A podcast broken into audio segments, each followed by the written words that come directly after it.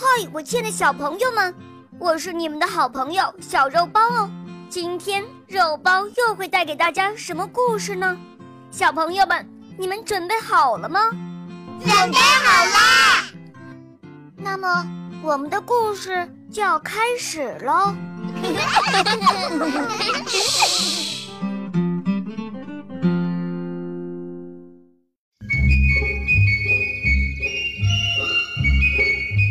核桃看上去很好吃，小灰鼠舍不得自己吃，它就抱着大核桃去找它的好朋友小白鼠，对它说：“小白鼠，把这个大核桃送给你吧。”小白鼠高兴地说了声：“谢谢你，小灰鼠。”每天，小灰鼠都跑去问小白鼠：“核桃好吃吗？”小白鼠总是回答说：“我还没舍得吃呢。”这天，小灰鼠又跑来问：“核桃好吃吗？”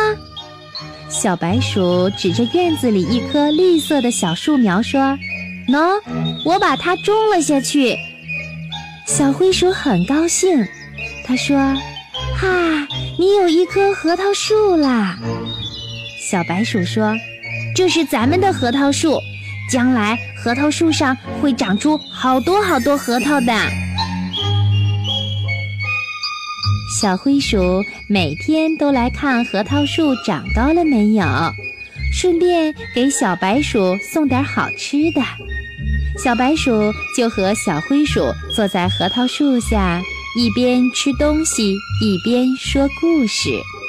有时候只有一丁点儿硬硬的面包屑，可是小白鼠很喜欢，因为这是小灰鼠辛辛苦苦才找来的呀。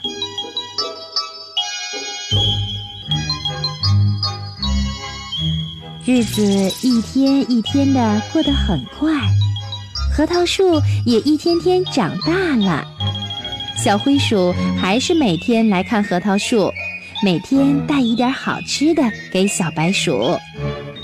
它们开始坐在核桃树的树枝上吃东西，因为核桃树已经长得足够结实啦。有一天，小灰鼠一整天都没有来，小白鼠很难过。晚上，小灰鼠来了。他带来了许多好吃的，这是他跑了整整一天才找到的。小灰鼠说：“我们一起看月亮好吗？”小白鼠抬头望望，天上的月亮好圆好美。他们一边吃着好吃的东西，一边看着月亮。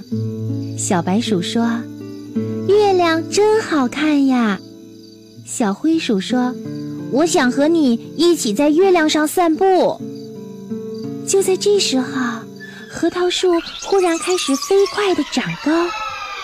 小灰鼠惊奇地说：“原来这是一棵魔法树哎！”小白鼠说：“我们快能够到月亮啦！”核桃树长啊长，真的长到了月亮上了。